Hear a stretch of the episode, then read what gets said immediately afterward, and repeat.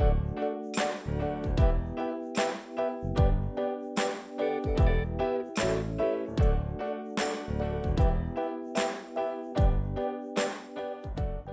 Herzlich willkommen zu einer neuen Folge von Modern Goddesses, dem Liebes- und Dating-Podcast für alle, die tiefer gehen wollen. Mein Name ist Elena Inka und in der heutigen Folge geht es darum, wie du aufhören kannst, aus Versehen deine Magie zu unterdrücken. Wenn wir von Magie sprechen, dann geht es ja in der Regel darum, dass wir Dinge auf irgendeine Art und Weise beeinflussen, die wir uns vielleicht nicht so richtig erklären können und die uns aber letztendlich zu dem bringt, was wir gerne hätten, auf ja ungewöhnlichen Wegen, die in der Regel viel einfacher sind als die Wege, die wir normalerweise kennen. Und Magie kann natürlich zu tun haben mit Zaubersprüchen und Ritualen. Aber es gibt auch einfach die Alltagsmagie, die Magie, die wir jeden Tag kreieren, ohne dass es uns wirklich bewusst ist. Und von Natur aus, ja, sind wir einfach Wesen, die kreieren, die Realität kreieren. Und zwar in jedem Moment und sowohl unsere äußere als auch unsere innere Realität. Und nicht nur, dass wir die kreieren, sondern die beeinflussen sich auch gegenseitig. Also unsere äußere Realität beeinflusst unsere innere Realität und unsere innere Realität beeinflusst unsere äußere Realität. Das heißt, wir haben hier immer Rückkopplung. Und das könnte zum Beispiel so aussehen, ähm, du hast irgendwie ähm, eine tolle Erfahrung mit einem anderen Menschen, ähm, der oder die dir ja, total nette Komplimente macht, dir das Gefühl gibt, irgendwie ähm, total toll zu sein, die Welt erobern zu können. Und dann ändert sich dein innerer Zustand und du bist richtig gut drauf, du bist voller Zuversicht. Und dann, ähm, ja, triffst du dich mit jemand anderem oder kommst nach Hause und plötzlich behandelst du einfach die Menschen um dich herum total positiv und machst eben auch, dass die sich so gut fühlen wie du. Oder zumindest hast einen Einfluss darauf. Oder auch umgekehrt, vielleicht bist du von Natur aus ein sehr ja, großzügiger Mensch oder das heißt von Natur aus, äh, von deinen Le Erlebnissen her und auch von wer du eben bist. Und ja, das wirkt sich dann eben auf deine Umgebung aus. Das heißt, du bist großzügig zu deinen Freunden und dann plötzlich sind die auch großzügig zu dir. Das heißt, du bekommst auch diese Großzügigkeit im Außen wieder zurückgespiegelt. Und wenn sich unser Inneres quasi auf unsere äußere Realität auswirkt, dann sind das eben all unsere Anteile, die wir haben, also sowohl die bewussten als auch die unterbewussten Anteile. Und möglicherweise, wenn wir bei dem Beispiel Großzügigkeit bleiben, ist das eine Eigenschaft von dir, der du dir total bewusst bist, die du auch gern an dir magst und du feierst die Tatsache, dass dadurch, dass du großzügig bist, eben auch ständig Großzügigkeit in dein Leben kommt. Und es ist da auch ganz einfach für dich zu sehen. Du schwingst ähm, auf dieser ja, Schwingung, Welle, Frequenz, wie auch immer, ähm, von Großzügigkeit und dadurch kommt es eben zurück zu dir. Und das ist ja alles schön und gut. Und problematisch wird es dann aber, wenn unsere unterbewussten Teile eben Teile sind, die wir ja ganz stark unterdrücken, Teile, die zum Beispiel denken, dass wir nicht gut genug sind, dass irgendwas mit uns falsch ist, dass wir ähm, nicht liebenswert sind. Und wenn diese Teile dann ja übernehmen und zum Beispiel eben dazu führen, dass wir keine Beziehung finden oder nur Beziehungen, in denen uns das eben wiedergespiegelt wird, dass wir das Gefühl haben, nicht gut genug zu sein. Und das Gefühl davon eben ja nicht gut oder richtig zu sein, ähm, ist so ein bisschen das äh, Endresultat davon, dass wir eben in unserem vorherigen ähm, Leben quasi äh, geschämt worden sind. Also dass uns jemand gesagt hat, dass wir in bestimmten Bereichen einfach falsch sind. Und das könnte sein, dass jemand ja ein Verhalten von uns nicht mochte oder ein Bedürfnis von uns äh, nicht gut fand. Und das größte Problem ist eben, wenn uns jemand nicht gesagt hat, dass das Verhalten, was wir an den Tag gelegt haben, falsch ist, sondern dass wir eben falsch sind oder schlecht sind dafür, ähm, dass wir das gemacht haben. Und selbst wenn wir dafür verurteilt worden, dass wir bestimmtes Verhalten an den Tag gelegt haben, kann das eben heute problematisch sein, wenn es ein Verhalten ist, was wir gerne an den Tag legen würden oder was eben einfach ein großer Anteil von uns ist. Und ganz gängige Beispiele dafür sind zum Beispiel unsere Sexualität frei auszuleben, viel Geld verdienen zu wollen oder zum Beispiel auch wirklich gesehen werden wollen, Aufmerksamkeit wollen, ähm, anerkannt werden wollen. Das sind oft ähm, Bedürfnisse und eben auch beziehungsweise Verhaltensweisen, die wir dann eben machen, um dahin zu kommen, die eben einfach oft ähm, ja, verurteilt werden von der Gesellschaft, die aber in der Regel einfach ganz natürliche menschliche Bedürfnisse sind.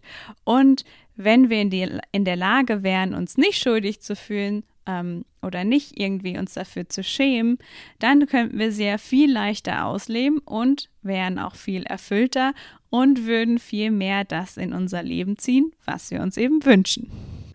Und ähm, Shame ähm, also Scham ist halt nicht so eine gute Übersetzung dafür. Ähm, Shame ist halt in der Regel auch das, was wir empfinden oder ähm, was dazu führt, dass wir uns selbst hassen. Also es ist quasi, wenn wir diesen Shame gegen uns selbst richten, wenn wir so wirklich so ab, angewidert sein, Selbstekel, ähm, Schuldgefühle, Scham, wenn wir das alles gegen uns selbst ähm, richten dann ist das eben dieses Gefühl von Selbsthass. Und in der Regel ist Shame halt einfach nur komplett ähm, destruktiv, weil uns nicht mal unbedingt wirklich dazu anhält, uns besser zu verhalten, sondern eben uns einfach nur zurückhält, darin zu sein, wer wir sind oder Mitgefühl mit uns selbst zu haben. Und wenn wir sehr viele Schuldgefühle in unserem Leben haben, ähm, für ja, Dinge, die vielleicht nicht unbedingt dazu führen bräuchten, ähm, was auch immer das heißt, das ist ja auch relativ, dann hat es sehr oft damit zu tun, dass wir versuchen, eine Situation zu kontrollieren.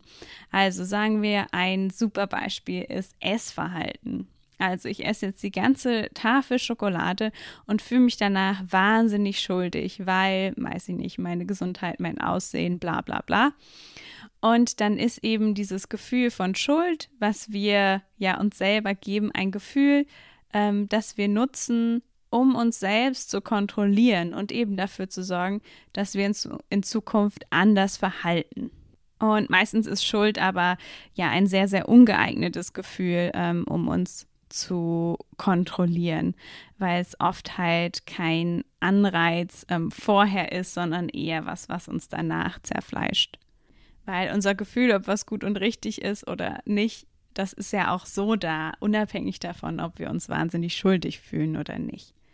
Und natürlich kann Schuld auch positiv sein, wenn sie dann zum Beispiel dazu führt, dass wir uns bei irgendjemandem entschuldigen, eine Beziehung quasi wiederherstellen. Ähm, aber Shame, da ist es halt in der Regel nicht so. Und bei Shame ist halt das Beste, was wir tun können, ist quasi Mitgefühl zu empfinden, mit jemand anderem darüber zu sprechen, uns bewusst machen, dass wir eben diesen Charme haben. Und oft ist der Charme ja wirklich dieses Gefühl, ich bin besonders, ähm, ich bin nämlich besonders schrecklich und das ist auch nur bei mir so und die, ich bin dadurch anders als alle anderen. Und wenn wir das Ganze mit anderen Menschen teilen und die Mitgefühl haben, dann wird uns eben einmal bewusst, dass wir nicht die Einzigen sind und außerdem auch, dass es nicht macht, dass wir ähm, ja nicht liebenswert sind. Und jetzt die Frage, warum ist Shame äh, ein Magiekiller? Also warum macht er, dass wir ähm, damit ja unsere Magie quasi unterdrücken? Und das ist eben, weil es oft in den Bereichen ist, wo wir eigentlich ein sehr großes inneres Verlangen haben. Ähm, beziehungsweise der Shame ist halt, der deckt quasi einen bestimmten Bereich ab. Der macht, dass wir einen Teil von uns unterdrücken. Und wenn ein Teil von uns unterdrückt ist, dann hat er natürlich das Verlangen, gesehen zu werden und sich eben auch auf eine positive Art und Weise in unserem Leben zu manifestieren. Und Beispiel könnte zum Beispiel sein, ähm, ich habe ein riesiges Bedürfnis, unterstützt zu werden, dass andere Leute mir helfen, ich möchte irgendwas Bestimmtes und ich schäme mich aber dafür zu fragen. Ich habe das Gefühl, ähm, das bedeutet, dass ich schlecht bin oder ich habe das Gefühl, ich darf nicht nach was fragen, weil dann werde ich nicht geliebt. Und ja, es ist einfach zu sehen, dass wenn ich quasi meinen Charme beiseite lege und nach Hilfe frage, wie viel Reichtum das in mein Leben bringen würde, wenn dann eben andere Menschen mir helfen. Oder vielleicht äh, mache ich einen Job, den ich nicht mag und ich habe irgendwie äh, meinen Herzenswunsch, ähm, was ich stattdessen gerne machen möchte. Und ich schäme mich aber. Vielleicht schäme ich mich, ähm, weil die erste Karriere, die ich gerade mache, weil ich da so viel Zeit reingesteckt habe und ich will nicht von vorne anfangen.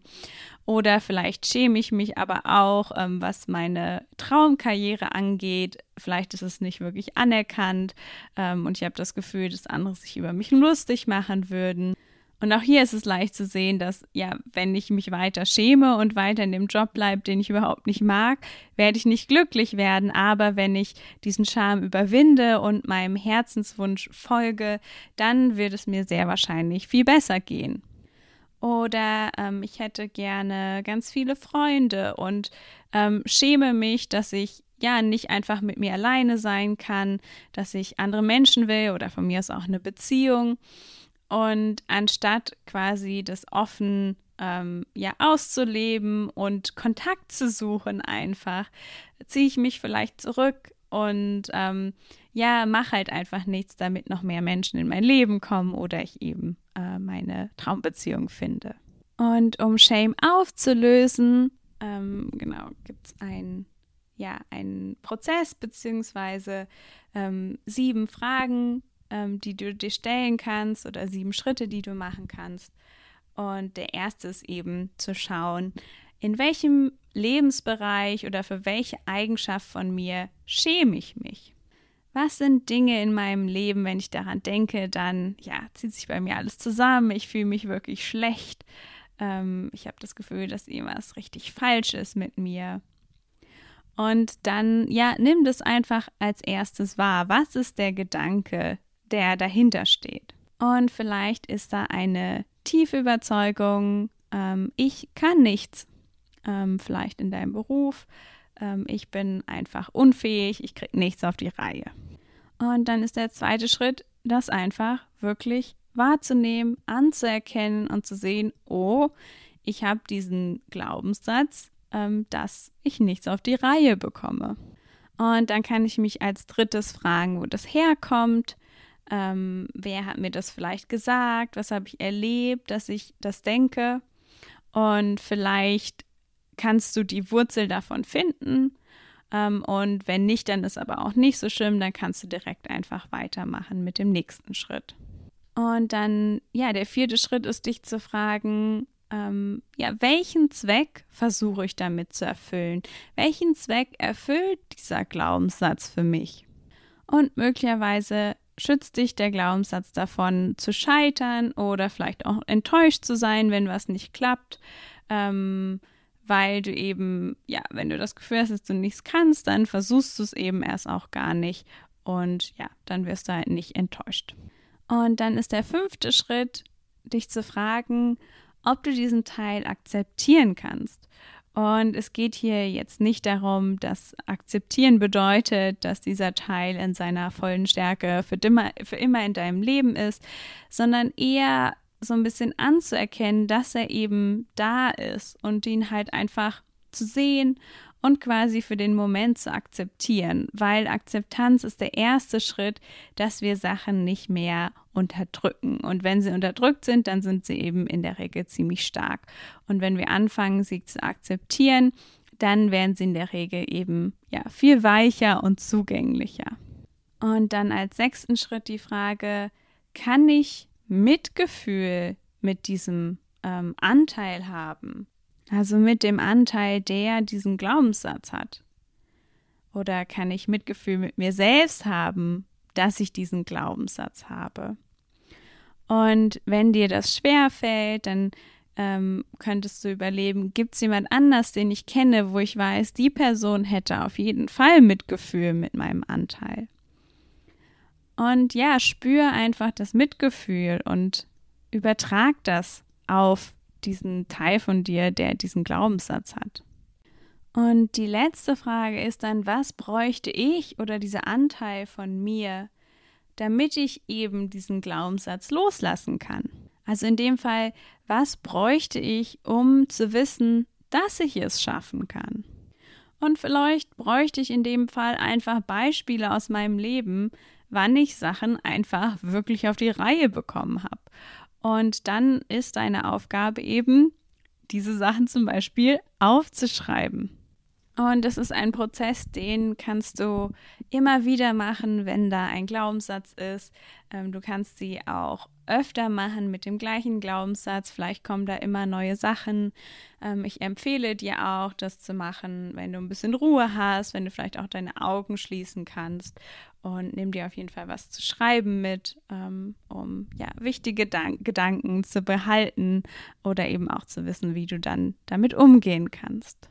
Und wenn du das tust, dann wird es auf jeden Fall dazu führen, dass du immer und immer mehr deine Magie, die du jeden Tag ähm, immer ausübst, dazu führt, dass du eben die Sachen in dein Leben ziehst, die dich wirklich erfüllen, die du dir wirklich wünschst, ähm, nach denen sich dein Herz wirklich sehnt. Und ich hoffe ganz doll, dass du diesen Prozess mal für dich ausprobierst und ich freue mich ganz doll, wenn du beim nächsten Mal wieder mit dabei bist.